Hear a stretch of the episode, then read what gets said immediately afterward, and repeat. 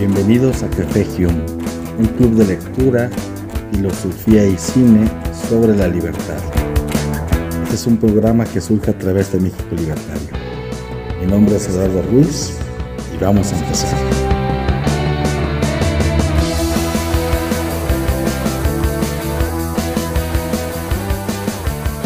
Les doy la bienvenida a Café Hume. Hoy vamos a estar platicando sobre ideología y nacionalismo y tenemos un invitado de honor que es Diego Gasca. Eh, Diego es egresado de la licenciatura en Historia por parte de la Catlán. Somos compañeros de facultad, yo eh, en Filosofía, Diego en, en Historia, ahí compartimos espacios, el, el, el azar y las circunstancias nos llevaron a coincidir en algún otro momento y se da esta, esta oportunidad para, para platicar sobre un tema muy interesante que es ideología y nacionalismo. Eh, mi nombre es Eduardo Ruiz y vamos a dar inicio propiamente a esta, a esta charla. Bien, bueno, creo que en, estos tiempos es bastante eh, relevante y de suma importancia el abordar este tipo de, análisis o de conversaciones, porque muchas veces escuchamos la palabra ideología. Eh, solemos decir, no, mi ideología es irle al Real Madrid o mi ideología es ser partidario de, algún partido político, mi ideología es el marxismo, o mi ideología es el liberalismo. En fin, es un concepto, es una palabra muy utilizada y a veces pocas veces comprendida, justamente porque ya se transmite de, boca en boca y pareciera tener ya una, una, una connotación muy práctica en nuestra inmediatez y en nuestra vida cotidiana. Yo quiero comenzar eh, a hablar del concepto de ideología e irlo vinculando con el nacionalismo, porque de cierta forma en el siglo XX va teniendo una connotación muy diferente de lo que podría tener en algún otro momento. Bien, partiendo del concepto de ideología, eh, podemos decir en términos generales que es un conjunto o un sistema de creencias. Y estas creencias pueden basarse a partir de juicios, de valores o de actitudes y estos, estos juicios, valores, actitudes o creencias tienen, eh, digamos, una implicación inmediata en la realidad. Pretenden las ideologías ser objetivas y perseguir fines mucho, muy concretos. Y esto es importante de señalar porque, eh, porque hay que tomar distancia justamente de a lo que refiere la filosofía y lo que a lo que refiere la ideología. No es lo mismo decir que yo tengo una filosofía X a tener una ideología X. Es más fácil asumirnos dentro de alguna postura ideológica. Quería eh, iré describiendo esto posteriormente. Algo que distingue de manera muy concreta la ideología es que persigue fines y objetivos muchas veces en torno a lo cultural, a lo social y a lo político. Y aquí viene, eh, este es un contraste directo que tiene con la filosofía, porque la ideología busca ejercer una praxis, busca reflejarse en la realidad.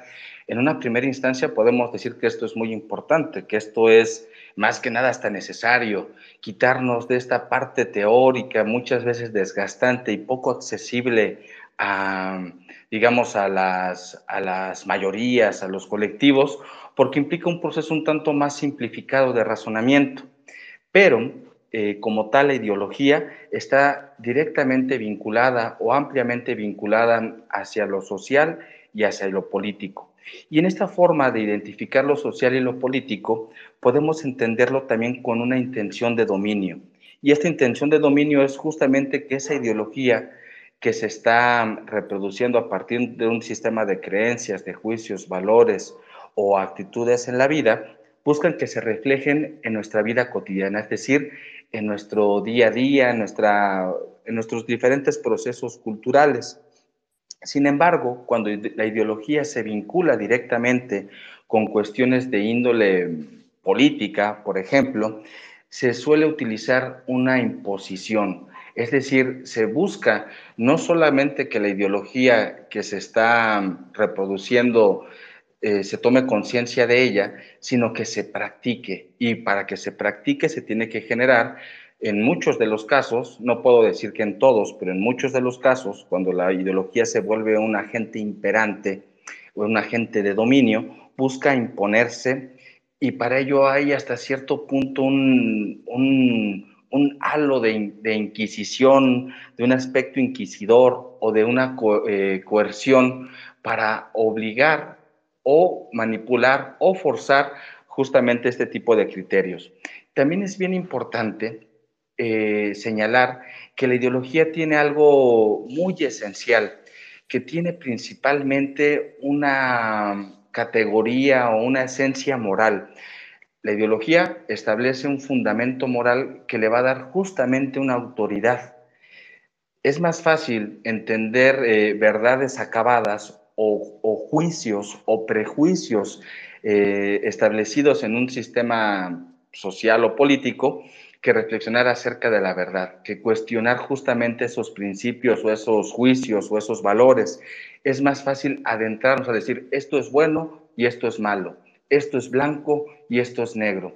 Y yo les comento a ustedes que sería interesante también mantener esta conversación posteriormente, que pareciera que nuestro mundo actual parece dirigirse en, estas, en estos dos puntos, en estos dos extremos, es blanco o es negro, es bueno o es malo, y no hay tiempo justamente para realizar un análisis, para cuestionar, para reflexionar sobre si lo que, lo, que realmente se dice que es blanco es blanco y no es negro, o lo que creemos que realmente es justo no es injusto, o todos los matices que suelen tener estos, estos juicios. Hay una simplificación absoluta, porque la ideología de cierta forma delimita una forma de ver la realidad.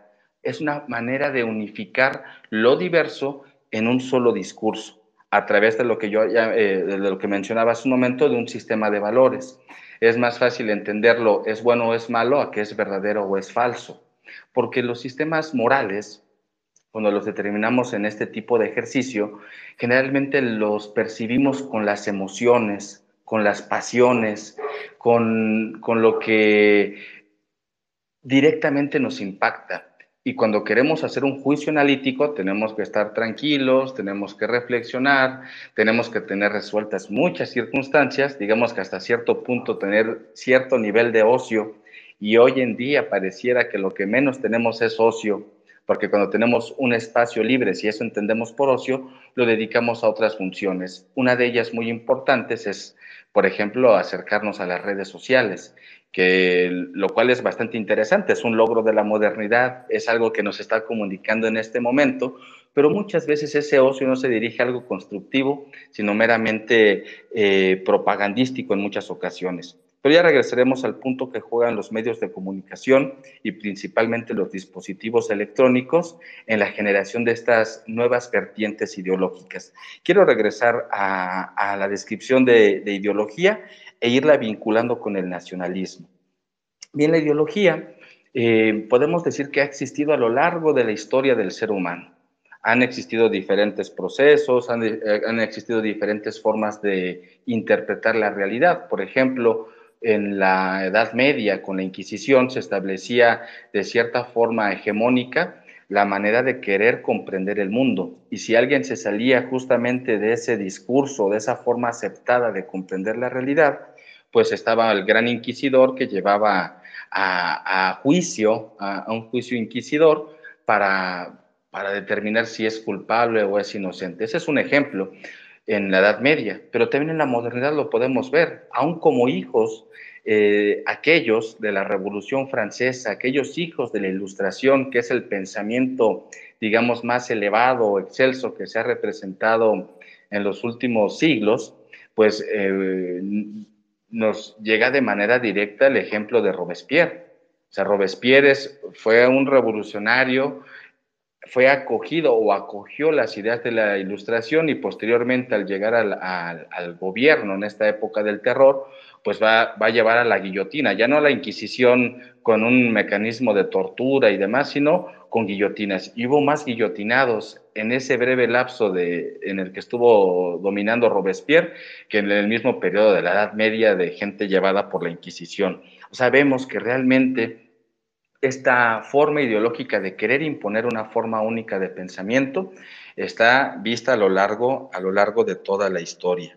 Sin embargo, aun cuando en la historia tenemos muchos ejemplos, podemos acercarnos prácticamente a mediados del siglo XIX, con el surgimiento de las nuevas naciones. Europa comienza a transformarse, el mundo, bueno, no solo Europa, el, mundo mismo comienza a transformarse, comienzan los movimientos independentistas en América, comienza la, intención de unificar territorios, eh, grupos humanos, grupos sociales y, transformar prácticamente la manera de ver la realidad en apenas, a nuestro tiempo, en apenas dos siglos. Entonces, la modernidad va a arrojar que el concepto de ideología sea más difuso, sea más difícil de acceder, justamente porque va a utilizar muchas herramientas. Con el surgimiento de los primeros estados-nación, eh, como les comento, desde, desde mediados del siglo XIX, comienzan a cambiar las estrategias, porque aquí se va a dar una, una, una idea muy interesante. Cuando se vivía esta forma hegemónica en la Edad Media, de que eh, prácticamente había un sistema que había regido por siglos la forma de comprender el mundo, de repente con el surgimiento, y que había un rey, un papa y eran figuras únicas, con el surgimiento de los estados-nación van a querer incorporar dentro de un territorio a grandes grupos de personas que muchas veces son diferentes entre sí. Por ejemplo, para, empezar, se tiene que establecer un idioma oficial. Eh, pensemos en Italia, por ejemplo. En Italia se hablaban muchos, muchos idiomas y, costó mucho trabajo establecer el idioma oficial. Estaba por ahí el toscano, por ejemplo, pero se establece el italiano. Y así a lo largo de, todas las naciones que hoy conocemos, se establece una sola lengua. Y se va a determinar también una forma única de individuo. Por ejemplo, eh, que pertenezcan a cierta historia, que compartan ciertos rasgos culturales, hasta ciertos rasgos raciales o elementos eh, fenotípicos muy, muy específicos que van a comenzar a perfilar pues una nueva forma de, de, comprender el mundo y de comprenderse dentro de ese mundo. Entonces el surgimiento de los estados-nación desde el siglo, desde mediados del siglo XIX y principios del siglo XX, va a comenzar una estructura eh, mucho más agresiva de cómo entender las nuevas ideologías dentro de un ámbito político y un ámbito económico. Y los ejemplos, los ejemplos los vamos a ver justamente comenzando el siglo XX, con el surgimiento de estos movimientos eh, fascistas, estos movimientos en Alemania como el, nazi, en, Alemán, en España como el movimiento franquista, muchos movimientos de identidad de exaltación justamente de la patria y de la nación a partir del movimiento en que se utiliza la, propia ideología. Entonces podemos comentar que este surgimiento de los estados-nación le va a dar otras connotaciones más diferentes a cómo se venía manejando la ideología a través de los siglos. Y una de ellas, por ejemplo, es que va a expresarse de una manera más agresiva y violenta aquellos que cuestionen justamente la estructura que está gestándose. Si alguien no se quiere adaptar dentro del nuevo Estado-nación que se está forjando a partir de ideología determinada, pues se le comienza a ver como un enemigo. Y aquí quiero hacer un pequeño paréntesis. ¿Cómo reconocer, este es un pequeño paréntesis, cómo reconocer una estructura ideológica en un momento contemporáneo? Creo que un ejemplo muy claro hablando de México, eh, yo como mexicano, pues cuando vemos a un funcionario público como el presidente criticando a aquellos que son adversos o aquellos que cuestionan su gobierno, va a decir, ellos son los malos, ellos son los conservadores, ellos son los fifís, ellos son los que están en contra de la transformación. Cuando se maneja la ideología dentro del ámbito político, eh, prácticamente, o sea, López Obrador no es el único que lo ha hecho, sino lo han hecho muchísimos y quizá lo sigan haciendo, es justamente querer generar una eh, bipolaridad o una confrontación constante de unos contra otros, de amigos contra enemigos, de hacer eh, bandos, prácticamente esto pareciera como, un, como si fueran hinchas de, un equipo de fútbol. Entonces, esto como tal se vuelve una amenaza porque se genera prácticamente un sistema de alineación, se imposibilita la capacidad de cuestionar, de reflexionar y de criticar, y se crea una estructura política de masas. Ya eh, lo, que, lo que va a perseguir el ideólogo em, político del siglo XX, lo que va a perseguir eh, eh, con principal intención es crear una, una, em, una hegemonía única, un discurso único y aquel que se oponga al discurso pues es un enemigo. Otros ejemplos eh, previos, y quizás sobre esto Diego nos pueda comentar más adelante, porque él es un experto precisamente en los temas del fascismo, es que, que, cuando surgen justamente estas estrategias, eh, nuevas estrategias políticas, se va a exaltar a la nación sobre todas las cosas. Y aquel, eh, es decir, es esta nación frente a todas las demás. Hay una competencia constante. Y no solamente es el reflejo de los fascismos, sino que previamente, desde, el, desde inicios del siglo XX, con esta intención y de finales del, del XIX, este sentido de expansión del espacio vital, de mi territorio, de mi identidad frente a las otras es muy claro verlo reflejado con los fascismos, ya sea el fascismo eh, o el fascismo italiano, o lo podemos ver con los nazis, que se exaltan justamente estos emblemas patrios, nacionalistas, de raza, de superioridad, y el discurso se vuelve muy violento al grado de llevar a, grandes persecuciones. Entonces, bueno, aquí eh, seguramente Diego nos podrá hablar un poquito más al respecto. Esta ideología eh, que corresponde prácticamente al, al siglo XX, con esta intención de dominación política, va a generar también, o, podemos observar que se generan dos fenómenos. Por una parte, están aquellos que podemos llamar como fascistas, que quieren promover movimientos propiamente colectivos. En, un movimiento colectivo no importa la individualidad, importa la generalidad. No importan los intereses personales, sino importan los intereses de la nación regresando con López Obrador, como cuando dice que, que él ya no se pertenece, que él es, es, un siervo, que él es la nación prácticamente, él es la bandera, que, que si lo rastreamos con otros eh, ideólogos eh, muy afines, lo, es prácticamente el mismo discurso hecho por Fidel Castro y posteriormente por Hugo Chávez. Es esta estructura de dominio a partir de la masa, de la identidad colectiva y la anulación de la particularidad. Pero así como en el siglo XX podemos observar este fenómeno colectivista, también podemos observar la contraparte. Y la contraparte puede ser vista en estos nuevos em, movimientos, por ejemplo, identitarios. Los movimientos identitarios los podemos distinguir que quieren exaltar la particularidad a lo que ellos muestran como lo que define su ser o su sentido esencial como el punto determinante. Y comienzan a surgir muchas agrupaciones que abogan por estos grupos llamados minoritarios, podemos pensar eh, de manera muy contundente y muy clara como los, las agrupaciones LGBT.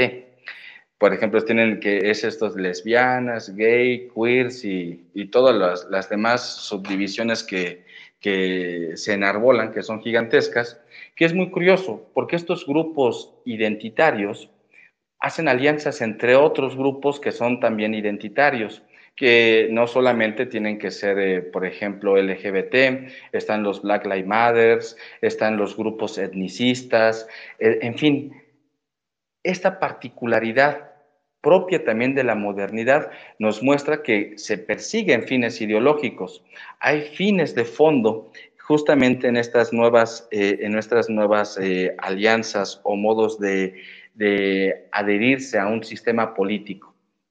Pero bueno, em, yo quiero detener en este momento mi, primera intervención para darle pues, en este momento la palabra a Diego y en, en la siguiente ronda que estaré ocupando para ir dando las conclusiones, quiero abordar también algo muy interesante que menciona eh, Francis Bacon en el año de 1621 sobre los cuatro grandes ídolos. Es decir, nosotros podemos seguir rastreando estos fenómenos que han acompañado a la humanidad, pero con diferentes vestiduras. Es decir, estos problemas son muy propios de la, de la, de la psique humana, son muy propios de nuestra forma de ir comprendiendo el mundo, que simplemente van cambiando y van dando vuelta y el punto aquí es volver a retomar estos análisis. Eh, al final eh, mencionaré un poquito sobre los cuatro grandes ídolos que menciona Bacon que llevan a extraviar justamente el buen sentido, el sentido del entendimiento. Entonces, eh, me detengo en este momento, le doy la palabra a Diego y bueno, también una bienvenida. Muchas gracias, Diego, por, por este espacio compartido. Hola, ¿qué tal? muy buenas noches a todas nuestras escuchas y escuchas también. pues, le agradezco mucho la invitación, Eduardo. Muchas gracias, la verdad. Eh, pues mire, no me gusta como, como eh, pavonearme y demás. Eh, la verdad, bueno, me gustan mucho estos temas. Bueno, eh, sí he estudiado a gran detalle el fascismo en la parte político y demás, social también, en la parte de deporte, por ejemplo, y entiendas en a partir del deporte. Y esos temas nacionalistas, bueno, la verdad son muy, me parecen casos muy curiosos, como lo comenta muy bien Eduardo. Creo que nos dio un, un buen, una buena síntesis histórica. Yo sobre todo ahorita, llevándolo un poquito ahorita a la actualidad, Mm, puedo entender este fenómeno nacionalista, por ejemplo, años recientes, me acuerdo mucho el lema de, Donald Trump, por ejemplo, hagamos nuevamente América, por ejemplo. Y ayer me llevé en las noticias de Twitter, pues, ver cómo en Italia está ganando o ganó las elecciones una primer ministra que se adjudicaba como completamente católica, completamente italiana, por ejemplo. Entonces, estos fenómenos nacionalistas siguen siendo muy en boga, o sea, lo podemos ver inclusive cuando a lo mejor pues se desgarran las vestiduras cuando se toma la bandera nacional y demás, pero aquí viene un punto muy importante, o sea, hay tres conceptos que tenemos que entender en la parte de nacionalismo, lo que es el Estado-nación, lo que es la, el nacionalismo y lo que es la identidad nacional, que son estos tres conceptos, ¿no? Eh, las naciones, como lo comentó muy bien Eduardo, bueno, el concepto nación es, el Estado-nación es una, es, surge eh, con la Revolución Francesa. El determinar, por ejemplo, qué es lo francés, qué es el ciudadano francés, por ejemplo. Este concepto de ciudadanía viene a partir desde la Revolución Francesa, pero antes de la nación, ¿cómo se divide? O sea, ¿cómo está dividido este, este, estos mosaicos de reinos en Europa, por ejemplo, donde la religión va a ser un catalizador social, va a, a, crearle a estas comunidades, va a crear lenguas. Y dicho sea de paso también es, es entender dónde surge la nación, o sea, cómo surge una nación. Porque es interesante entender, por ejemplo, que si nos vamos, y, es, digamos, la, la, nación es algo muy reciente, es un, es un concepto muy reciente. Hace 200 años, Apenas hace 200 años surge este concepto de nación en el siglo XIX, el Estado-nación a partir de la Revolución Francesa. Pero aquí viene una interesante pregunta, o sea, ¿por qué croatas y eslovenios antes sí se consideraban una nación y llegando a finales de los 90 en el siglo XX ya no son una nación? ¿Qué es lo que hace ser una nación una nación? Ese es un punto. Podemos entender que la nación no es una realidad objetiva. O sea, el concepto de nación no es una realidad objetiva. Eh, yo aquí hago un paréntesis muy interesante. Eh, Rousseau, por ejemplo, Jean-Jacques Rousseau, define el Estado-Nación como una guía bicéfala. Por un lado está lo político, que es el Estado. La nación va a ser lo cultural. Eh, hay una frase que me encanta, sobre todo llegando a los temas de nacionalismo, es esta frase de Gabriele Máximo de Aseglio, cuando dice, hemos hecho Italia, ahora tenemos que ser italianos. es interesantísimo. Si nos vamos, por ejemplo, a partir de, las naciones más antiguas, que es Francia e Inglaterra. Pero ya existe este concepto de nación, o sea, el concepto de nación viene radicada desde los reinos y demás, que es una nación. De hecho, inclusive, eh, vemos el concepto desde el, a finales del siglo XVIII, con Adam Smith justamente, cuando acuñe lo que es la riqueza de las naciones, ¿no? este concepto.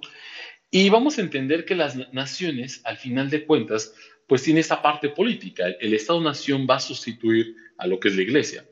Ahora, por ejemplo, ya no se, se, crean estos espacios, a lo mejor la misa es a lo mejor desplazada por los rituales nación, ¿no? Ahorita, por ejemplo, que comentaba muy bien Eduardo, el concepto, por ejemplo, lo que hace este Robespierre, por ejemplo, Robespierre hace todo un cambio. Ya no es el, ya no es el culto a, a Dios, ya no, ahora es el culto a la nación. O sea, cambia esa parte del culto a la nación. Y este, esta idea de, de, de ¿Cómo vamos a, cambiar, por ejemplo, lo que es en ese sentido, pues las celebraciones de los días festivos, los días patrios, la remuneración de batallas, por ejemplo, la, misma gastronomía o inclusive ya este concepto de un arte nacional, una lengua nacional, pero una lengua no solamente por el idioma, sino también la literatura nacional. Eso vamos a ver esta creación, dice muy bien Hegel en una parte, dice, dice eh, citando un poquito a Hegel, la religión o la parte de esta nación tiene tres cosas muy importantes, el mito, la estética y la moralidad. Y, esto va muy de la mano con lo que comentaba hace rato Eduardo, ¿no? Vamos, por ejemplo, con el mito, la creación de mitos, ¿no? De mitos nacionales, por ejemplo, ¿no? Eh, el mito, al final de cuentas, eh, conlleva no solamente algo que, es falso, o sea, eso nos debemos quitar un poquito de la mente, eh, es poder explicar o hacer la invención de cosas objetivas, por así decirlo. este mito no hay que entenderlo como algo falso, sino una creencia los símbolos son santificados por la tradición y la historia, ¿no? Aquí, por ejemplo, el caso mexicano, ¿no? Tenemos eh, un maniqueísmo entre héroes nacionales y a lo mejor personajes que podemos entender como traidores de la misma patria, por ejemplo, esas necesidades de la educación que nos van inculcando, de que, que por ejemplo, ver este es un héroe nacional, este no es, no, no es un héroe nacional. Esta cuestión del mito, los mitos nacionales y los mitos inclusive también, por ejemplo, que nos enseñan desde educación básica, desde la escuela, y al final de cuentas nos tenemos en ese sentido, exactamente, sustituye la iglesia su ceremonia, exactamente. Entendemos que al final la idea es crear un consenso nacional. La nación hay que entenderla como una cuestión, no me gusta decir la palabra inventada, pero es una invención de lo político, es la necesidad de crear un consenso nacional, de crear una comunidad, como diría muy bien este antropólogo, que es uno de los libros grandes del nacionalismo, estas comunidades imaginarias, ¿no? ¿Dónde existe una nación? Y, no sé si ahí a lo mejor uno se ha explicado también, también los apuntes de Renan, por ejemplo, qué es una nación o qué hace una nación. Si nos vamos a un concepto muy del libro, bueno, un territorio, una lengua en común, una historia, pero a ver, ¿cómo te explicas que en una zona balcánica de repente surgieron varias naciones. Y esto es una, una muy buena pregunta que a lo mejor nuestros escuchas pueden hacerse. ¿Por qué la cuestión de muchas naciones o unas múltiples naciones en Europa y no, por ejemplo, en el continente americano, ¿no? Eso se da sobre todo, y podemos entenderlo, como esta, esta idea, ¿y por qué surgen las naciones en el siglo? Esa es la gran pregunta. Pues inician los movimientos de independencia, por ejemplo, no solamente, no solamente en América, también lo tenemos en gran parte de Europa, por ejemplo, y bueno, la creación de estos imperios también, la creación de estos imperios que, bueno, al final también el nacionalismo no solamente la expansión de estas ideas, sino también la defensa, la búsqueda de distinguirnos hacia los demás, ¿no? E, esta idea se cubre, ¿no? naciones, y lo dijo muy bien Eduardo, por ejemplo, el caso italiano me parece un caso muy particular, muy particular, porque al final Italia está dividida en nueve naciones, siete naciones aproximadamente. Decían que Italia antes era una referencia solamente geográfica. Italia no existía como nación. Al final había dominios extranjeros en el norte por parte de Austria-Hungría, en el sur por parte de España, por ejemplo, y tenemos un reino como llamado Piamonte y Cerdeña, ¿no? Eh, ¿Cómo surge Italia? Pues al final esta idea de, esta necesidad de hacer una unidad nacional y al final, si uno analiza un poquito la historia de Italia, y esto, este concepto me encanta mucho, al final esta idea de creamos Italia, ya hicimos Italia ya a partir de una, bueno, de guerras y diferentes eh, batallas y momentos históricos que, bueno, da pie para igual otra charla a lo mejor esta cuestión. Y al final es la necesidad de crear mitos nacionales, ¿no? Crear una historia nacional, ¿no? En el caso italiano, por ejemplo, antes de la misma llegada del fascismo, hay un señor llamado eh, Gabriele D'Annunzio, es un, un, teórico del nacionalismo en Italia, y empieza a hablar de esta cuestión romana, de esta cuestión inclusive de Italia como como ser o ente importante desde la llegada de la cuestión romana. Y se empieza a ver esta literatura, literatura, por ejemplo, desde Dante Alighieri, por ejemplo, basándonos también inclusive eh, eh, eh, en esta idea de, la concepción romana, y que bueno, ya después el mismo fascismo va a adoptar esa parte de los teóricos. Otra parte que señala Hegel en la parte de la religión y demás, pues es la misma estética, ¿no?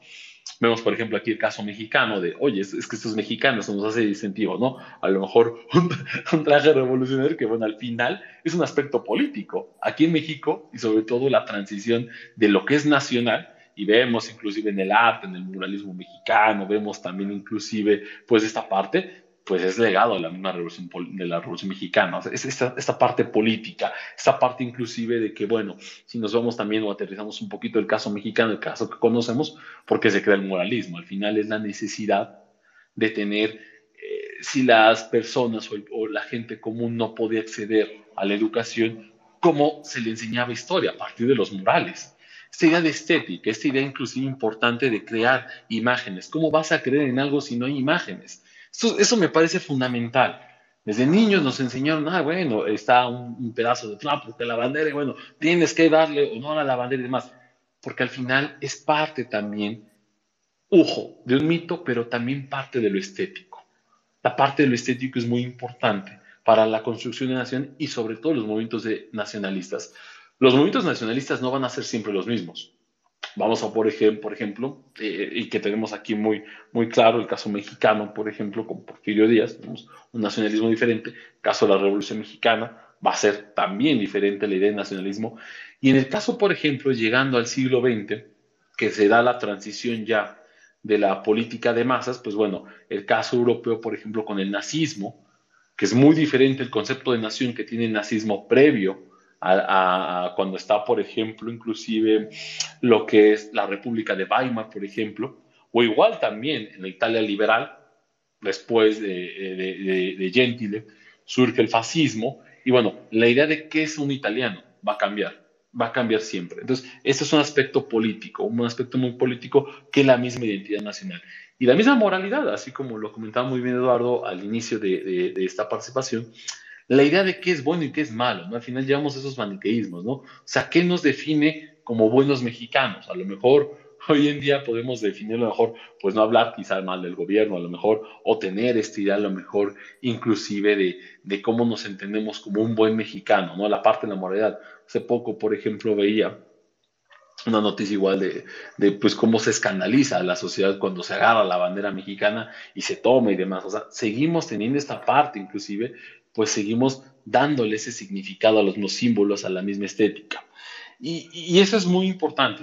la nación se debe entender como una función política. Hace poco también veía una serie de meses más en Día de la Independencia, en la celebración del 15 y 16 de, octubre, del 16 de septiembre, pues esta parte inclusive de que, bueno, la nación al final es un imaginario colectivo. Al final, México como nación, pues somos un imaginario colectivo. Y eso es muy importante desde el concepto de nación. Al final, la idea de crear un consenso de unidad es parte, no me gustaría definirlo como una ideología quizá, porque va cambiando, es cambiante. Yo creo que más bien es por, por una parte, sobre todo política, se debe entender este concepto de nación, pero va siempre a adecuarse a ciertos intereses, ¿no? Una crítica, por ejemplo, que se hacía en el siglo XIX, aparte de las batallas que se libraban y demás, o sea, cómo defender la soberanía nacional. Y había un escrito, sobre todo unos jóvenes poetas ingleses que decían, dulce morir por la patria. Y al final eh, comentaban esa parte, ¿no? De que no era una batalla por un individual, sino era una batalla para definir un imperio, para definir un gobierno. Esta idea que también se hace esa crítica de ese de un, nacionalismo donde, bueno, es exacerbado, un nacionalismo que busca al final tener eh, eh, esa otredad inclusive. Entonces, es muy, muy interesante, es muy interesante también como este fenómeno nacionalista, que a pesar de que lo podemos ver en retrospectiva en el siglo XVIII, en el siglo XIX, inclusive, pues bueno, las manifestaciones en la primera mitad del siglo XX, con ese radicalismo del nazismo, con la cuestión también fascista, que bueno, inclusive es muy interesante también que el mismo fascismo, pues se define, por ejemplo, que no, no necesariamente tienes que ser italiano o buen italiano o tienes que tener sangre italiana para ser un buen italiano. Con que creas en el fascismo era más que suficiente para considerarte un buen italiano. Si no creas en el fascismo, eras un italiano, eras un extranjero y eras enemigo de la nación. O sea, fíjense, esta parte es muy interesante. Este nacionalismo se va adecuando también a las prácticas políticas. Entonces, e, eso podríamos dejarlo también muy claro también con el fascismo. Y bueno, al final tenemos también inclusive pues todo el bombardeo que tenemos del nacionalismo, no solamente en, en, e, e, principios del siglo XX, creo que hoy en día, ¿no? Y creo que más bien también igual inclusive en el deporte, en la misma, en la misma televisión, en, lo mismo, en nuestro día a día, tenemos este choque de nacionalismo. Eh, dice por ahí un psicólogo norteamericano, llamado sobre todo eh, Michael Billing, menciona que hay algo llamado el nacionalismo banal. Y ese nacionalismo banal lo tenemos en nuestro día a día. Este nacionalismo banal que nos explica o que al final no, no todos los días tienes que saberte mexicano sino inclusive con ver la banderita, por ejemplo, ahora que yo veo muchos automóviles con la bandera de México por ser más patrio, pero bueno, al final el siempre tenernos este, este estereotipo inclusive de ser mexicano, el hecho inclusive de, bueno, ahora que es año mundialista, no, vamos todos con México, vamos todos con, con el tri y demás. Ese aspecto inclusive del deporte también es muy, muy, muy, muy interesante para estos fenómenos nacionalistas. Este nacionalismo banal inclusive es más práctico o es más duradero dentro de, este imaginario colectivo de lo que es México. Es más, más efectivo que cualquier eh, pues cualquier, sobre todo, cadena inclusive o campaña de nacionalismo que se pueda crear el, político como ese nacionalismo banal que lo creemos. Entonces tenemos aquí tres conceptos me parecen muy importantes, ¿no? La creación de mitos, y si podemos hablar de mitos, bueno, no solamente tenemos el caso, por ejemplo, italiano, el mejor de todos es la cohesión alemana, por ejemplo, alguien que a lo mejor sea eh, fan de la literatura germana, por ejemplo, los hermanos Grimm, la idea de crear estos, estos, estos cuentos y demás, pues bueno, la idea también de este nacionalismo, esta literatura nacionalista. Entonces, tenemos esta parte del mito, de los mitos nacionalistas, cómo surgen también la parte de la estética que se ve, bueno, en la música, en el arte inclusive, y bueno, la moralidad que al final, como lo definen aquí muy, muy, muy bien, lo vi en, en un escrito que ahorita digo, apenas estoy, eh, no soy, esta es la primera vez que hago un espacio en este sentido, me parece muy interesante. El Estado-Nación sustituye a la Iglesia, sí es muy cierto, van a cambiar las cosas. Ya, ya no los, los santos, ya no son los nuevos, son los antiguos mártires. Ahora, por ejemplo, tenemos un martirologio de héroes también, que nos definen desde muy chicos en educación. Estos son los buenos en la historia. Entonces, eh, tenemos que tener esta postura crítica también. En, lamentablemente yo no puedo, me costaría trabajo definir como este, este nacionalismo, como, como si es parte ideológico, es parte también sentir, pero bueno, no tenemos como teóricos tan grandes como lo podemos tener en diferentes doctrinas políticas y demás, pero al final de cuentas el nacionalismo va muy encaminado al Estado-Nación y el Estado-Nación en ese periodo pues, va a ser un término funcional en la política. Eh, la verdad, pues bueno, no sé si igual ahorita vamos a seguir con esta parte como la apertura de ideas, pero es muy interesante tener esos tres conceptos, el mito, la creación del mito, la estética de las naciones y la misma moralidad. Como definimos muy bien, la moralidad, qué es lo bueno y qué es lo malo. ¿Quién nos lo va a definir? La nación. Y ahora tenemos este aspecto inclusive, pues, pues, eh, cómo te defines como un mal mexicano, ¿no? ¿Qué nos define como un mal mexicano? Caray. Y es la pregunta que también hacemos. ¿Qué une a una persona de Mexicali con una persona de Mérida, por ejemplo? Eso es un aspecto muy interesante. Eh, vuelvo a hacer la, palabra a eh, Eduardo. Muchas gracias. Excelente, Diego, muchas gracias. Y también vamos a invitar a, aquí a los participantes a que se sumen, solicitan la palabra para activar su micrófono y tener un intercambio de, ideas, una retroalimentación, saber también sus puntos de vista al respecto. Y en, lo, que, en lo que alguien se solicita el micrófono, esta última parte que mencionabas, Diego, me parece muy interesante sobre cómo entender el día de hoy, o uno, eh, tanto el día de hoy como desde hace más de 200 años con el surgimiento de los estados-nación. Hay una frase de, Nietzsche, un aforismo muy interesante, que cuando, retomando en, lo que mencionabas, de que pareciera que tras la llegada de la nueva estructura política, social y cultural en, en el mundo, se va a tomar distancia aparente de la forma religiosa de comprender el mundo, de este poder hegemónico, esta idea de Dios como ente, como ente también sumamente abstracto, como lo es la nación. Y Nietzsche dice, o el Estado-nación, Nietzsche menciona que Estado, al Estado se le llama como al más frío de los monstruos, porque es tan frío cuando miente y esta mentira se desliza cuando dice yo, el Estado, soy el pueblo. Creo que este, es, esta frase tan contundente de Nietzsche justamente abre a la discusión, pues, qué es el Estado, qué es el pueblo, porque hablamos justamente que ya con el surgimiento de los estados modernos y la imperancia de lo que se le eh, conoce como democracia, se identifica este reflejo. Y aquí viene uno de los grandes peligros que es justamente cuando el dirigente político, el ideólogo político, comienza justamente a hablar en nombre del pueblo y decir yo soy el pueblo, yo soy la patria, yo soy la nación, yo no me pertenezco. Entonces, aquí es donde caemos en uno de estos grandes, de estos grandes peligros y creo que esta, esta parte contundente que también menciona Nietzsche es muy, muy interesante, porque el Estado es el más frío de los monstruos y esa frialdad cuando miente al decir yo, el Estado, soy el pueblo. ¿Cómo entender justamente algo tan, tan abstracto, tan intangible? Ya lo mencionabas tú, estos imaginarios colectivos que tienen un eco sumamente grande justamente desde hace ya varios siglos y que nos llevan eh, eh, justo a varios, a varios de estos extravíos que se vienen mencionando. Pero bueno, invitamos a, que cualquiera de los que aquí están presentes en esta charla, esta tertulia de Café Hume, si solicitan el micrófono, pues es más que bienvenido. Pero mientras, eh, retomemos el diálogo, retomemos el diálogo, Diego, al respecto. Ah, mira que hay una, hay una solicitud de Betsa, le voy a dar la palabra a Betsa para que nos dé su, su, punto de vista, que nos diga Betsa eh, sus opiniones al respecto y luego hacemos una retroalimentación en conjunto, Diego. Así que Betsa, bienvenida, buenas noches. Hola, hola, buenas noches, ya me escucho. Te escuchamos muy bien. Ah, perfecto.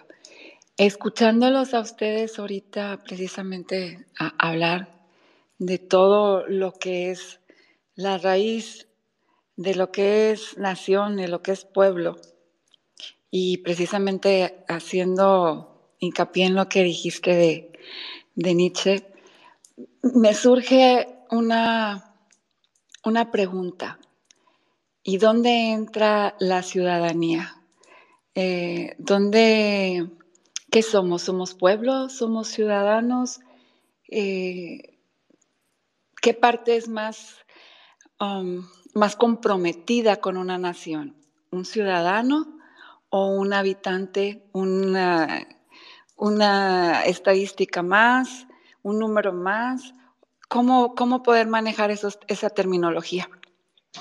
Muy interesante la, la pregunta, Betsa. Excelente pregunta. Ah. Sí, sí. Adelante, Diego, si quieres tú comenzar la retroalimentación. Es que me parece increíble esta pregunta porque es un concepto muy interesante el de ciudadanía. Si nos vamos al concepto de ciudadanía, surge a partir de la, de la Revolución Francesa.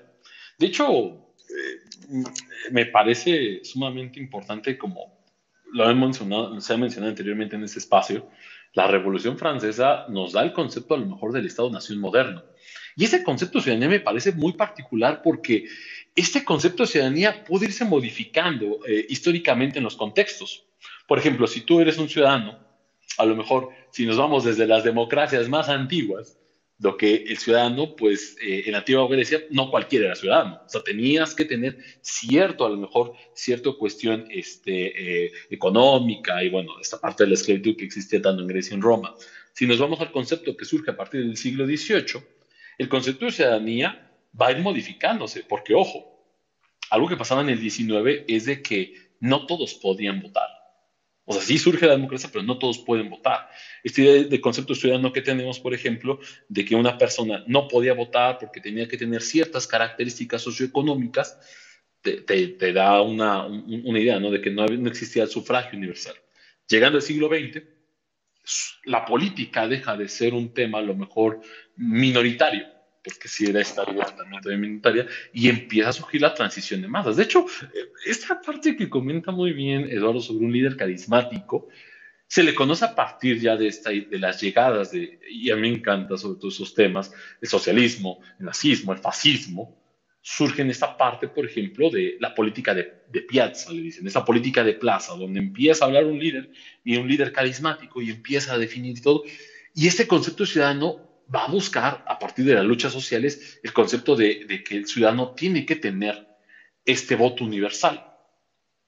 Si ahora ya nos vamos al siglo XX y siglo XXI, lamentablemente, y eso no me gusta definirlo, pero el ciudadano a veces, este concepto ciudadano con, normas y demás, se tiene esta idea de lo mejor de que el ciudadano solamente, si es una parte estadística, suena muy fría, pero yo podría definirlo también que el hecho de que seamos ciudadanos nos exige también ser críticos a los sistemas. Es muy interesante, porque eh, a veces pensamos que un buen ciudadano solamente es cuando vota, cuando, cuando da estas cuestiones, pero el concepto de ciudadanía tiene que tener diferentes contextos históricos, porque al final, si ahora nos vamos, estimada Betsa, al concepto de ciudadanía en siglo XXI, pues tienes, por ejemplo, inclusive dices que ciudadano también pueden ser los pueblos indígenas, pueden ser diferente esa colectividad que tenemos. Ahora, si nos vamos al concepto de ciudadano, a lo mejor en el siglo XIX, pues inclusive es muy interesante porque en el México decimonónico se piensa que el ciudadano no solamente es aquel persona que sabe leer y escribir, y es interesantísimo porque eh, la persona de comunidades indígenas y demás se le tiene como cierto resguardo, como que una protección diferente. Ya después, bueno, nos podemos meter un tema más todavía de las revoluciones sociales de México del siglo, del siglo XIX, pero el concepto de ciudadanía podemos entenderlo como es a partir de los contextos históricos, pero hoy en día podemos decir que el ser ciudadano, si hablamos de hoy en día, pues es una política de masa, somos una estadística, al final tenemos términos políticos, derechos y obligaciones, pero bueno, también como nuestro derecho, pues esta parte de la exigencia al, Estado, la, rendición de cuentas. Yo me, me, iría por esa parte. Si es un número frío, somos un número frío. Al final en una, en elección somos un número estadístico nada más, que luego comparte el INEGI. Pero tenemos que entender también como ciudadanos, tenemos voz y, voz y voto y tenemos esta, pues, esta parte de ser críticos también de la, del Estado-Nación. Bueno, ese es como un poco mi paréntesis. Excelente, eh, Diego, yo coincido con, con, lo que mencionas y acuñando un poquito más a la pregunta o al comentario de, de Betsa, es bastante ambiguo cómo definir qué es, lo, qué es ser, ser, ciudadano y qué es ser pueblo. Generalmente entendemos, como ya mencionaba Diego, que el ciudadano es aquel que pertenece a una comunidad o una entidad política y al mismo tiempo esa pertenencia genera eh, una identidad, genera una identidad de reconocimiento a esa facultad, política que nosotros mismos concedemos y cedemos. Y es bastante ambiguo. Yo, eh, regresando a Nietzsche y esta frase sobre el, Estado como el monstruo eh, más frío, Nietzsche se oponía justamente al surgimiento de estos procesos de unificación, eh, hablando él propiamente de Alemania y de, de Europa. Él era precursor o defendía la idea de ser un ciudadano global, un cosmopolita. Y eso también, bueno, románticamente suena muy interesante, suena muy bien, eh, pero bueno, lo hablaba un, Nietzsche que era un políglota, que podía estar en Francia, que podía estar en Italia, que podía estar en, en cualquier parte de esta comunicación europea. Y justamente creo que una de las grandes dificultades también para contrarrestar este elemento crítico es que la, la facultad política que tiene la ciudadanía con un reconocimiento político que ya mencionaba Diego con cuanto a los derechos y a las obligaciones, pues vuelve también muy complicado a partir de los nuevos procesos del siglo XIX y siglo XX de unificación de cómo compenetrarse. Es decir, qué identidad se conserva, si lo que determina al ser humano es su identidad colectiva o es su identidad como, como hombre, como, como ser, como, como, eh, como especie particular. Entonces, realmente es un fenómeno bastante, bastante complejo. Y lo que también arroja como una, una gran amenaza es que se da una deshumanización. Hoy, como ya mencionabas, Betsa, somos un número de seguro social, somos un número de cuenta en la universidad, porque una persona que, que extranjera en un país no va a tener los mismos derechos, por qué se le limita su capacidad eh, para desarrollarse laboralmente, en fin, hay mucha restricción justamente hacia este, este monstruo tan frío, que también es un monstruo muy complejo a lo que corresponde al, al Estado. Entonces sí, realmente es una, es una pregunta bastante interesante que encontrar una, una respuesta concreta es bastante, es bastante difícil, pero de eso se trata, comenzar a, a, cuestionarnos qué somos, ¿no? También pensar qué es ser pueblo. Cuando el Estado dice que yo soy el pueblo y allí su gran mentira, como cuando también pensamos que los sistemas democráticos es la voz del pueblo, cuando ni siquiera la mayor parte de una población, hablando nuevamente en México, pues vota realmente existe una verdadera democracia o vivimos a partir de estos mitos que involucran tanto la política, la nación y la, misma ideología que, que les cubre de carnita justamente a estas instituciones políticas. Entonces, es una, es una excelente pregunta. Aquí hay alguien más solicitando la palabra. Es Luis, Luis Arevalo. Un gusto nuevamente, Luis, escucharte por acá. Estaremos compartiendo pronto también otro, otro espacio. Así que bienvenido, bienvenido Luis, cuando gustes. Hola Eduardo, buenas noches. Buenas noches, Lisandro. Un gusto escucharlos, muy interesante el tema. Eh, yo quería agregar como dos cosas a lo que se ha dicho. Lo primero es que el problema del nacionalismo, eh, digamos que pone en tensión a los libertarios porque entendemos o, yo he identificado en un grupo de libertarios pues que quieren ser autónomos, libres, tener un territorio y obviamente defenderlo. Entonces, eh, hay una tensión entre quienes piensan que una forma de administrar lo, político y el poder en últimas debería ser eh, inspirada en, la forma de la antigua Grecia de las polis y entonces deberíamos ser unidades político-administrativas autónomas, independientes, eh, libres, soberanas y, no sujetas a un poder central eh, como una especie de confederación o como pues, se veía en la antigua Grecia las polis.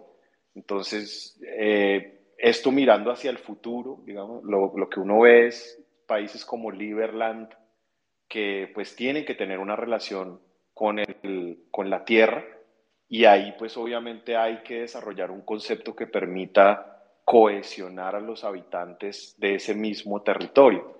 Entonces sí he notado que hay unos libertarios que quieren aparentemente afirmar la autonomía y la, digamos, independencia de los territorios donde ellos vivan o donde crean que, que deben ser autónomos. Y una parte de ese fenómeno lo podemos ver en el, en el Brexit y lo podemos ver ahorita en lo que está pasando en, en Italia, digamos, el, el advenimiento del fortalecimiento de los nacionalismos, sin dejar de hablar de lo que viene pasando en, en Francia ya hace varios años eh, con este tema del, nacionalismo, pues por su conflicto quizás cultural eh, y migratorio, que es evidente en, ciudades como París, pero, pero creo que esta idea del, del nacionalismo tiene también que ver en cierta manera con la idea de la autonomía y la idea de la libertad. Entonces, hay unas personas que piensan que, que, la forma de administrarnos debería ser más o menos esa.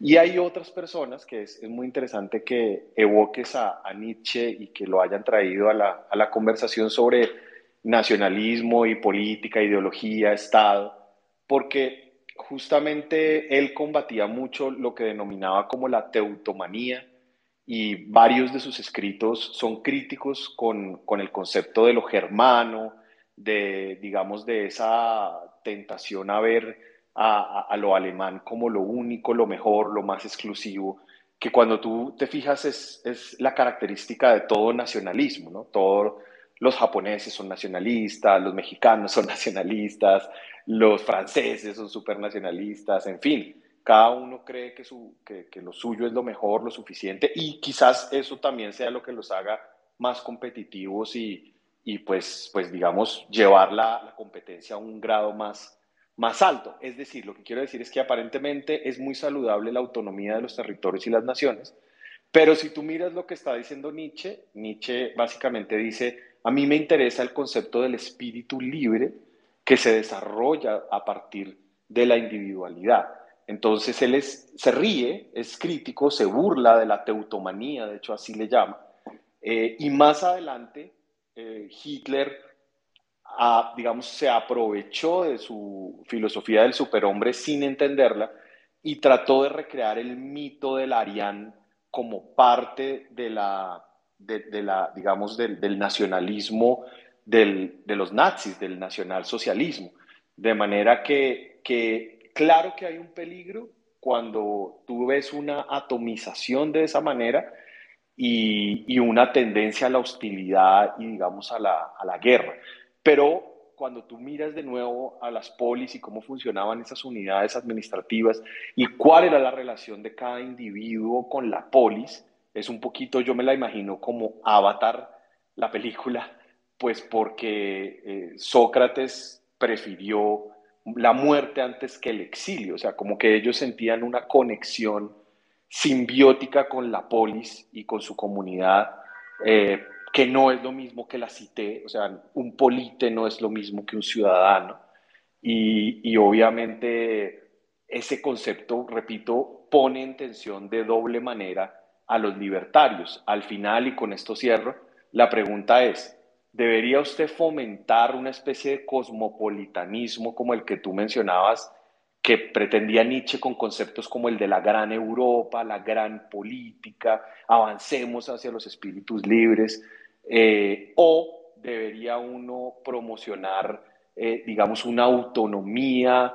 Eh, casi que radical y como que no me, como dicen los libertarios, no me amenace, yo defiendo mi territorio y aquí es donde yo desarrollo mi libertad y mi vida y, y por eso soy celoso con esto y no voy a permitir que se me tergiverse o se me dañe. Entonces, eh, esa es una pregunta que creo que está abierta para todos los libertarios. Yo sé que hay muchos que están a favor de esos procesos de secesión, de independencia, de autonomía, pero también sé que hay otros que miran aún más hacia el futuro y dicen, oiga, al final esto se va a definir en nuestra relación con el tiempo y no con la materia y no con el espacio, porque el mismo concepto de legitimidad política se define en la permanencia en el tiempo. No habría concepto de pueblo, porque eso es lo que diferencia el concepto de pueblo, de nación y de Estado, sin la durabilidad en el tiempo. De manera que hacia el futuro creo que nos vemos más eh, en esa relación con lo temporal y menos con lo material, que es curioso, porque ahí quedaríamos cerca al, al, marxismo, pues como con esa necesidad de poseer un pedazo de tierra y ser soberano allí y declararlo como, como Liberlandia, como de hecho ya, ya está pasando, ¿no? Pero bueno, eso era lo que quería agregar y, me parece genial estos espacios, ojalá continúen. Gracias. Muchas gracias, Luis. Siempre es un, un placer escucharte. Sí, realmente estas eh, sentencias de, Nietzsche suelen ser eh, a veces bastante oscuras, son cautivantes, Nietzsche tiene esta gran, esta gran retórica, pero eh, yo coincido, o sea, no, no es tan, tan fácil decir que somos un espíritu libre y que rompamos las fronteras de las naciones, involucrémonos eh, libremente en cualquier, en cualquier espacio territorial, porque eso también genera, genera conflictos y más cuando arrastramos justamente una historia. Cada individuo arrastra una historia que de cierta forma también eh, pues es ya una determinación, nadie elige dónde nacer. Entonces, me parece también, bueno, la, la pregunta abierta sin, sin tener una, una, respuesta, ni una solución, sino una invitación a, al cuestionamiento, porque otra parte, por ejemplo, cuando se rompen estos elementos, que qué interesante que mencionas sobre este sentido de identidad que existía en las polis griegas, también podemos ver que el sentido de virtud era sumamente importante. El sentido de virtud, por ejemplo, de un guerrero. Hoy en día la, la, valentía o, la, o el vanagloriar al guerrero pues es mal, mal visto y puede llevar también a excesos tan gigantescos como lo que se dio en la Alemania nazi. Pero el sentido justamente de virtud es dar un ejemplo al otro, es ensalzarse sobre el otro, pero para generar identidad. Y eso, el concepto de virtud no podría existir, o bueno, yo no me lo imagino claramente en, en un elemento donde no haya una cohesión cultural, una cohesión social que logre resignificar y significar justamente este tipo de, de, de valores. Y hoy en día, en el siglo XXI, creo que el, poder identificar los valores son bastante confusos, son bastante subjetivos y eso, eh, eso genera eh, justamente que no los, podamos, no los podamos precisar. Pero bueno, muy interesante esta parte. Diego, ¿quieres eh, comentar algo al respecto en esta, en esta opinión que nos da Luis? Y abrimos también los micrófonos si alguien más quiere solicitar la palabra. Adelante, adelante Diego. Ah, ¿qué tal? Este, pues me parece una muy, muy buen análisis. En la parte, por ejemplo, igual el concepto griego, pero al final no podemos olvidar que Nietzsche es un, antes de ser un filósofo, yo lo considero un filólogo. la parte, por ejemplo, igual inclusive de esta, de como parte de lo de, eh, el periodo clásico, bueno, lo que es el helenismo, Grecia y Roma, y yo añadiendo esta parte también de, del concepto de las polis y demás, pues tampoco podemos olvidar, por ejemplo, el, concepto de la Gélade, ¿no? Al final, Grecia no existe, o sea, Grecia nunca existió, o sea, al final, este es el concepto de esta comunidad imaginaria que era entre varias polis, la Gélade. Eh, si partimos a lo mejor de los diferentes polis griegas, pues bueno, también el colapso del mundo clásico, ¿no? Como, se da, por ejemplo, parte de la, de la guerra de Peloponeso también, que son algo, al final son, eh, yo siempre considero que Grecia y Roma, pues es la parte como, por ejemplo, la historia del mundo, ¿no? Esas canciones, sobre todo el, el, caso, el caso romano también, pero bueno, sí, al final me, parece que eh, esto, esta parte, por ejemplo, de de inclusive si nos vamos a, los conceptos de naciones de libre tránsito y a lo mejor ser un cosmopolita que, que pues esta era la idea inclusive que se tenía en un principio cuando se crea la Unión Europea y bueno vamos a ver por qué se da lo del Brexit y demás pues es bastante bastante curioso que, que al final bueno eh, pensábamos que a lo mejor en una cuestión de globalización a finales del siglo XX y principios del XXI pues iba a ser obviamente pero pues bueno o sea al final esta llegada de lo que fue el Brexit, vemos el caso norteamericano inclusive, pues vemos el, surgimiento de esas ideas nacionalistas, ¿no? ideas inclusive de, de, este control del mercado nacional, ¿no? Y, al final eh, me parece muy interesante, ¿no? Que, que seguimos teniendo estas eh, muy actuales temas de nacionalismos, no solamente en América Latina, ¿no? Si los tenemos también, pues, por ejemplo, en Europa, y bueno, tenemos ya inclusive los casos eh, en, Medio, en Medio Oriente y bueno, en, en, Asia. Pero sí, me parece una muy buena, un buen análisis esta parte inclusive pues de la comparación con el mundo clásico. Gracias, Diego. Pues vamos perfilando una, una breve conclusión. Em, eh, yo comienzo en esta parte, Diego, posteriormente tú, y eh, abrimos al finalizar esta, estas intervenciones nuevamente los micrófonos para ir dando cierre a este episodio que se ha puesto muy, muy, muy interesante. Yo quería eh, retomar algunos aspectos de la modernidad, de cómo las ideologías prácticamente en el siglo XX y más aún en el siglo XXI tienen una influencia directa a través de los medios de comunicación.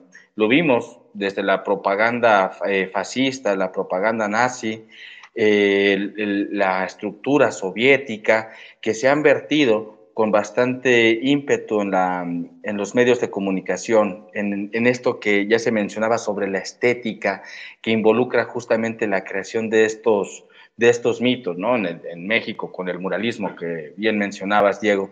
Pero hoy en día estamos atravesando también otro fenómeno bastante interesante, que es, por ejemplo, poseer un dispositivo móvil, un dispositivo electrónico, donde la información viaja de manera instantánea y donde aparentemente estamos comunicados con el mundo. Esta aparente comunicación que todos podríamos festejar, que es un triunfo de la libertad de expresión, también conlleva uno de los grandes peligros, que es justamente anular la reflexión, anular la crítica y acentuar justamente la confrontación, eh, los claroscuros, lo blanco y lo negro, este maniqueísmo que acompaña justamente la estructura de, la ideología. Habiendo hecho la distinción clara entre ideología y filosofía al principio, bueno, yo traté de, exponer una, diferencia clara entre ambos, Hoy en día, pues la información es sumamente digerible, es accesible a todo momento y también estamos expuestos a, extraviar el buen juicio, a extraviar el sentido. Hoy eh, México es un ejemplo, como lo es cualquier parte del mundo, la influencia que tienen las redes sociales para generar justamente estos nuevos mitos de la modernidad o del ídolo de la tribu o de la, la reproducción hegemónica de un discurso, pues convierte el problema en un fenómeno sumamente muy profundo. Y a pesar de que estamos platicando sobre la modernidad y del siglo XX, XXI, yo me quiero retomar, yo quiero regresarme a 1621 con este gran filósofo Francis Bacon, donde habla justamente de algo muy interesante y muy, muy breve pensé que se me había ido la, conexión. No, ya estoy aquí. Eh, algo muy interesante en una obra que se llama El Nuevo, el nuevo Instrumento, el Nuevo Organon, donde expone la teoría de los cuatro ídolos. menciona que algo que ha acompañado a la humanidad a lo largo de su historia y que posiblemente continúe mientras sigamos siendo una especie humana, son la eh, configuración de cuatro, de cuatro grandes ídolos que extravían el pensamiento, que extravían y limitan el conocimiento. Uno de ellos, el primero al que él llama, son los ídolos de la tribu. Y aquí en los ídolos de la tribu podemos entenderlo tratando de, expresar mi, lo que yo comprendo sobre estos puntos de Bacon, es que los ídolos de la tribu se refieren a los errores inmediatos de los sentidos en el ser humano. ¿Cuáles son estos errores inmediatos en los sentidos? Nuestras emociones, nuestras pasiones, nuestra iracidad. Nos volvemos unos iracundos. Bueno, yo, por ejemplo, no puedo extraviarme de esta parte cuando veo a López Obrador ahí eh, diciendo que él es la, nación y que él ya no se pertenece, bueno, ahí genera inmediatamente a sus receptores estas pasiones, pero también a los que no estamos a favor, pues nos genera una pasión. Y es donde caemos justamente en el peligro de estos ídolos de la tribu que tienen que ver de manera muy directa con, con el error al que nos llevan nuestros sentidos inmediatos, es decir, nuestras emociones. Después menciona que están los ídolos de la caverna, haciendo esta alusión directa hacia Platón sobre cómo el entendimiento o el conocimiento, esta manera subjetiva que tiene el ser humano de comprender una realidad, también genera estos prejuicios que se transmiten como una una especie de herencia, de una herencia eh, cultural que nos dejan atrapados en una caverna. Estos errores que también tenemos, este solipsismo cuando nos encerramos en la caverna y, nos volvemos indiferentes al entorno, que creemos que justamente el conocimiento es aquel elemento o esa luz que nos, que nos salva cuando realmente estamos viendo sombras proyectadas. Entonces me parece algo, algo también muy interesante. El tercero, que menciona Bacon son los ídolos del foro o los ídolos de la plaza pública. Y aquí haciendo énfasis al poder que tiene la palabra, la retórica, que es algo que engloban muchos de estos, de estos falsos ídolos. Pero más allá de que ellos los podamos ver reflejados, eh, estos errores los podamos ver reflejados en estos ídolos, es también en nosotros mismos. El prejuicio de la palabra, por ejemplo que eh, si no tenemos una precisión cuando hablamos por ejemplo, qué es democracia, qué es nación, qué es ciudadanía, pues es más difícil acercarnos a la esencia de las cosas. Si desconocemos justamente el sentido mínimo de lo que significan las cosas, es más fácil que alguien en la plaza, en la plaza pública logre pues justamente instaurarse como un ídolo. Y por último, a los que menciona Bacon, son los ídolos del teatro que ya hablábamos de toda esta plataforma estética, eh, que tiene que ver, en, eh, por ejemplo, hoy lo podemos ver con los medios de comunicación, los dispositivos electrónicos, la propaganda, la publicidad, pero también en un sentido bastante, bastante interesante es aquello que se refiere a los sistemas filosóficos. Podemos pensar en un marxismo, eh, que es un sistema filosófico, ¿no? ideológico, que también conllevan a estos, a estos excesos que podemos entender de análisis que transforman una interpretación de la realidad llena de prejuicios y de, de complicaciones. Los ídolos del teatro los encontramos también, por ejemplo, en la literatura, en todas estas partes que eh, involucran la misma propaganda y que de cierta forma también extravían el buen entendimiento. Bacon comenta que para poder hacer frente a estos cuatro ídolos tenemos primero que comenzar a entenderlos comenzar a, reflexionar sobre ellos. Y regresando al siglo XXI, pasando de 1621 al 2022, creo que la tarea a la que menciona Bacon con estos cuatro, estos cuatro grandes ídolos que extravían el entendimiento, se vuelve una, una tarea muy complicada en nuestros tiempos, porque estamos inmersos justamente en redes sociales donde no hay pensamiento, donde no hay reflexión en la gran mayoría de los casos, porque, eh, porque la idea que surge, porque el tweet que se, arroja, porque el post que, leemos inmediatamente es aplastado por otro y luego por otro y luego por otro. Todo es un constante cambio y nada permanece. Retomando esta parte que, me, eh, que comentaba Luis hace un momento, para poder identificar justamente los fenómenos tenemos que verlos en su temporalidad, pero cuando esa temporalidad es tan efímera, es muy difícil aprendernos a algo.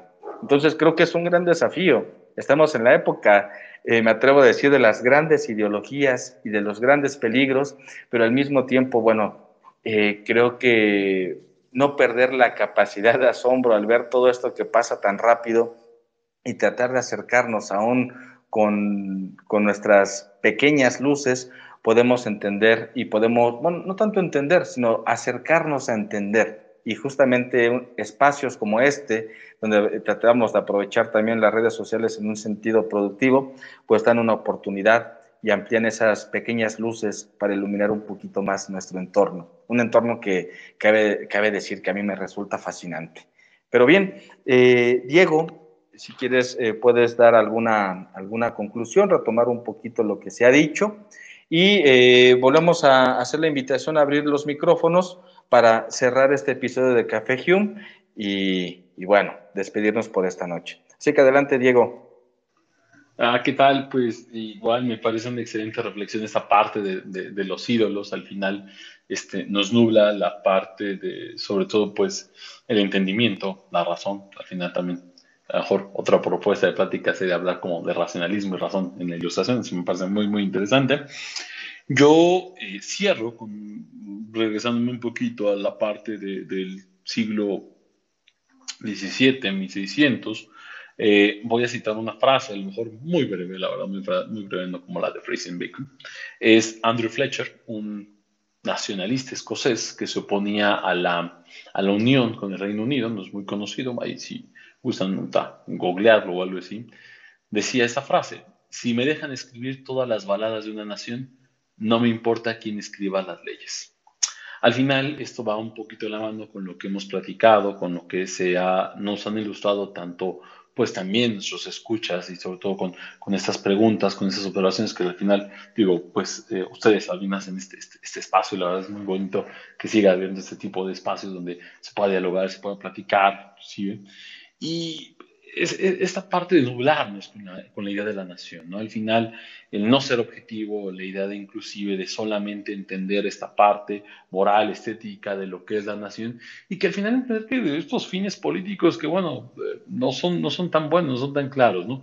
Algo que eh, puede promulgar, por ejemplo, esta idea de esta individualidad, la que se, se busque y demás, pues bueno, al final tenemos que ser críticos, tenemos que ser inclusive eh, muy, muy pues no nublarnos ese entendimiento. Al final de cuentas, bueno, vamos a estar bombardeados ahorita en el siglo XXI, que como muy bien dice Eduardo, parece que estamos en espacios pues, libres y más, pero bueno, al final ya hay una nueva Inquisición, una, nueva Inquisición que es la parte pues donde no se puede dictaminar qué es lo bueno y qué es lo correcto. Ahora tenemos ya una colectividad donde nos define qué es lo bueno y qué es lo malo, qué es lo marcado. Entonces al final se pierde esa parte del individualismo. Lo que debemos de hacer es críticos y no nublarnos por las ideas, no nublarnos por, por a lo mejor, como se mencionó al inicio, estas ideologías que al final no son críticas y tenemos que estar abiertos a, a, diferentes ideas y demás, no, no solamente casados.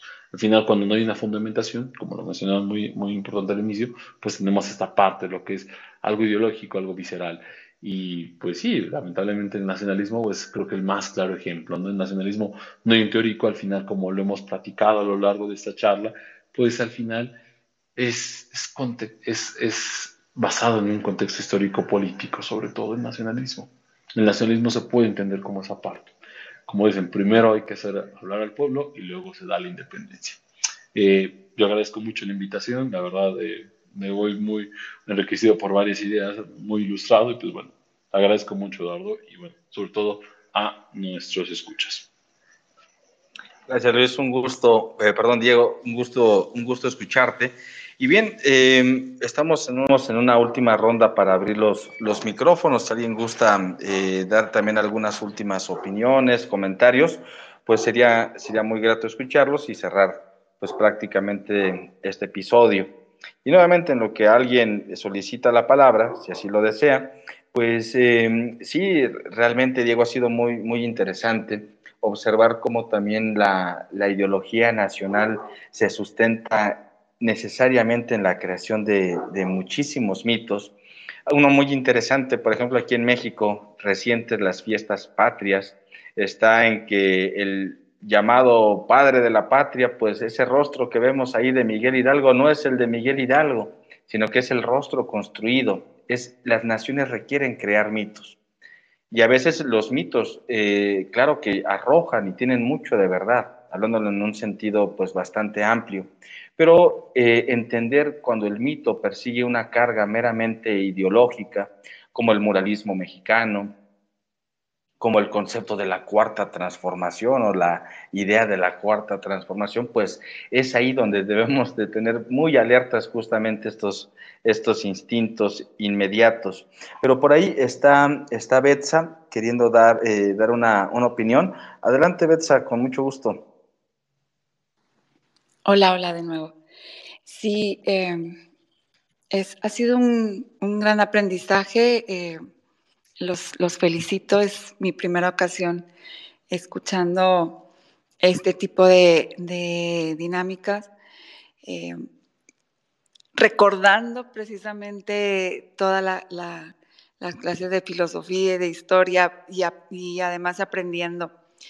Pero creo que ahorita precisamente como, como bien comentaban y analizaban, estamos en esa fase en que a veces el individualismo estorba, el, nacional, el extremo y nacionalismo también, y no estamos entendiendo que debemos de tener un equilibrio en todo y que precisamente para que haya ese equilibrio entre las naciones o entre en una nación nos falta mucha educación. Y mientras no tengamos eso, yo creo que precisamente donde nos estamos educando y donde se están educando las nuevas generaciones es en los medios digitales, en la, en la inmediatez, como dicen, de, de eh, un teléfono portátil y con toda la invasión que, o bueno, con todas la, las corrientes que puedan tener ellos de información, sin poder digerirlas, sin poder analizarlas, porque no, no, no se tiene el tiempo para. Pero si, si, si se dan buenas bases, eh, poco a poco yo creo que podremos encontrar ese equilibrio. Y ahí es donde eh, pues las generaciones mayores tenemos esa responsabilidad y esa parte de responsabilidad parte precisamente de ser un buen ciudadano, eh, formar parte de un pueblo, formar parte de una nación. Sí, eh, ser precisamente y superarse a, uno mismo eh, como individuo, pero sin olvidar de qué, de dónde viene ese aprendizaje y, a dónde lo debes de regresar. Esa es mi aportación. Y buenas noches a todos. Ha sido una, gran, una grata experiencia y aquí estaré en las próximas, si me lo permiten. Por supuesto que sí, Betsy, y muchas gracias por, tus, opiniones. Eh, ahora que mencionabas la parte de la, de la, educación, de que nos hace falta educarnos más, eh, yo quiero agregar otro, otro elemento. A veces también hace falta, eh, no encuentro la palabra, no encuentro cuál sería el, eh, el, concepto que pueda englobar esto, pero también a veces tenemos que deseducarnos un tanto, justamente porque quien ha creado mucha parte de esta mitología, de esta mitología eh, ideológica por parte de los estados, de los estados-nación, son los, los mismos instrumentos de educación que conforman parte del Estado, esta educación al servicio del Estado. A veces tenemos que deseducarnos de muchos de estos preceptos ya dados y que ejercemos como prejuicio. Yo quiero retomar unas palabras de Antonio Escotado cuando le preguntan qué es la educación. Y creo que es, esa, es una parte esencial que mencionabas, Betsa, sobre este equilibrio. Y él, él, mencionaba que tener educación no significa tener tantos libros leídos o tantos eh, títulos académicos eh, de currículum, sino que la educación está cuando vamos a comprar algo, pedir las cosas por favor y después de haber pagado y recibir lo que hemos comprado, dar las gracias. Que educación es también darle el asiento a una persona sin importar si es hombre, mujer o lo que sea. Educación es justamente esa cordialidad con el otro. Justamente lo que tú mencionas, Sí está el elemento de, de la propia identidad, defender nuestra identidad, nuestro individualismo, nuestra libertad, pero sin ser ajenos a ese otro que nos acompaña el, al día con día. Entonces, yo, yo eh, cierro esta, esta parte con, con este comentario que das, Betsa. Eh, Diego, ¿quieres eh, dar otra, otra, otro comentario en, en, retroalimentación a lo que valiosamente nos comparte Betsa? Claro, me parece, así como todas las hemos escuchado, muy valiosa su aportación de Betsa, la verdad. Coincido, creo que en estas sociedades posmodernas, donde podemos encontrar un sinfín de información, tenemos dirían a lo mejor en la antigüedad nuevos oráculos, un oráculo importante donde hay un vaivén de información, pero que lamentablemente no tenemos la, la parte selectiva de toda esta información. Tenemos un cúmulo de información, pero no sabemos cómo realmente tomarla. Y, sobre todo estas sociedades postmodernas, de esta idea de que eh, eh, y ya tengo la información, pero, pero realmente, como dice muy bien Betsa, sin digerirlo, sin hacer una, una actitud crítica, Creo que eso nos falta realmente como sociedad, tener esta actitud crítica ante todo este vaivén de información. Y como dicen, la educación es muy importante, pero como lo hemos mencionado, ¿no? Este, al final, el Estado-Nación, las instituciones, eh, van a cobijarte en sus mitos. Al final, volvemos al punto, ¿no? Desde niños, yo me acuerdo en la educación primaria, secundaria y demás, ahí va la bandera nacional y todo, ¿no? Entonces, eh, esta idea de incluir de héroes, antihéroes, de esos maniqueísmos, este inclusive de, de, de, detectar o no, no te, solamente memorizar y no analizar críticamente. Y eso pasa en diferentes instituciones a nivel eh, eh, eh nacional, en diferentes eh, ramas, bueno, más bien niveles educativos, mejor dicho. Entonces, sí tenemos que tener un espíritu crítico, volvemos al punto, y, y, al final entender nuestro entorno, entender realmente qué es nuestro entorno. Hoy en día, pues tenemos diferentes aplicaciones, diferentes redes sociales, y al final creo que seguimos teniendo estos ídolos, al final siguen habiendo estos ídolos donde tratamos de que sean ejemplos, pero no tenemos esta actitud crítica, y al final creo que tener estos espacios, tener inclusive a llevar a cabo, eh, sobre todo yo creo que eh, una educación con mayor libertad, con mayor crítica, creo que pues sí, nos hará más libres. Ese es mi punto de vista. Muchas gracias. Muchas gracias, Diego. Y eh, antes de, concluir, quiero hacer una invitación nuevamente a estos espacios que estamos aquí compartiendo como Café Hume a través de México Libertario. También invitarlos a, un, a un podcast muy interesante que se va a realizar este primero de octubre a las 7 de la noche en México, eh, a las 9 eh, de la noche en Argentina que es sobre la carrera espacial entre China y Estados Unidos. Esta charla va a ser realizada por Martín Sacristán, él es un escritor y periodista, un divulgador de la ciencia, y bueno, nuevamente nos plantean una, una coyuntura bastante interesante de nuestro mundo contemporáneo, de nuestro mundo actual y sus adversidades, así como en algún momento fue esta carrera espacial entre Estados Unidos y la Unión Soviética, hoy estas dos grandes potencias también se debaten no solamente el devenir de la potencia hegemónica, sino también de las consecuencias que tenga en un entorno global. Entonces, muy interesante esta charla para el primero de octubre a las 7 de la noche de la carrera espacial entre eh, China y Estados Unidos por Martín Sacristán. Y eh, aprovechando nuevamente otro espacio muy, muy bueno, a través también de los Twitter Space de México Libertario, va a estar el día martes 27 de septiembre a las 8, a las 8 de la noche, eh, un tema que nos involucra mucho aquí en México, que es la militarización del Estado. Y va a estar aquí como invitada eh, Ibabel Arroyo, que es analista y periodista. Entonces, pues bueno, tenemos aquí ya dos eventos muy interesantes, el 27 de septiembre a las 8 pm sobre la militarización del Estado con Ibabel Arroyo y el 1 de octubre con Martín Sacristán la carrera espacial entre China y Estados Unidos.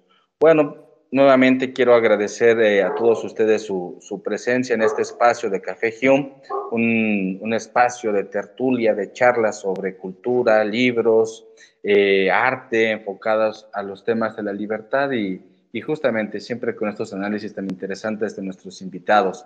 Eh, eh, Diego Gasca, te agradezco mucho, ha sido un, un gusto eh, compartir este, este momento contigo, así que bueno, nuevamente gracias, Diego. Muchas gracias, Eduardo, por, la invitación. La verdad, agradezco a, todos sus escuchas también el hecho de estar compartiendo sus opiniones muy valiosas. Y pues bueno, espero que no sea la primera ni última vez que, pueda compartir este espacio. Y al final hay muchos temas, me parece un espacio muy interesante. Digo, más allá de quitar lo académico, yo creo que son esos espacios que hacen falta para la reflexión y sobre todo, pues también un agrego cultural muy bonito. Muchas gracias, estimado Eduardo, y muchas gracias a nuestros escuchas. Gracias, Diego. Y yo les agradezco nuevamente. Eh, les deseo una excelente noche, un buen inicio de semana y nos estamos escuchando la siguiente, en la siguiente emisión, el próximo lunes a las 8 de la noche, aquí en Café Hume. Un agradecimiento especial a México Libertario y eh, a Víctor Becerra, que promueven estos espacios. Mi nombre es Eduardo Ruiz y nos escuchamos pronto. Bonita noche.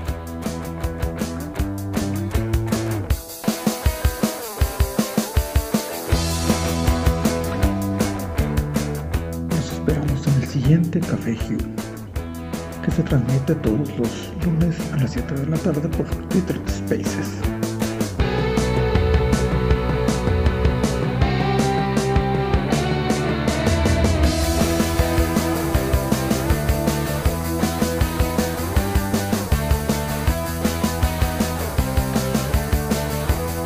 El tema de entrada es de Juan Tolentino y el grupo Sex Sabbath y agradecemos especialmente a Roberto Urián.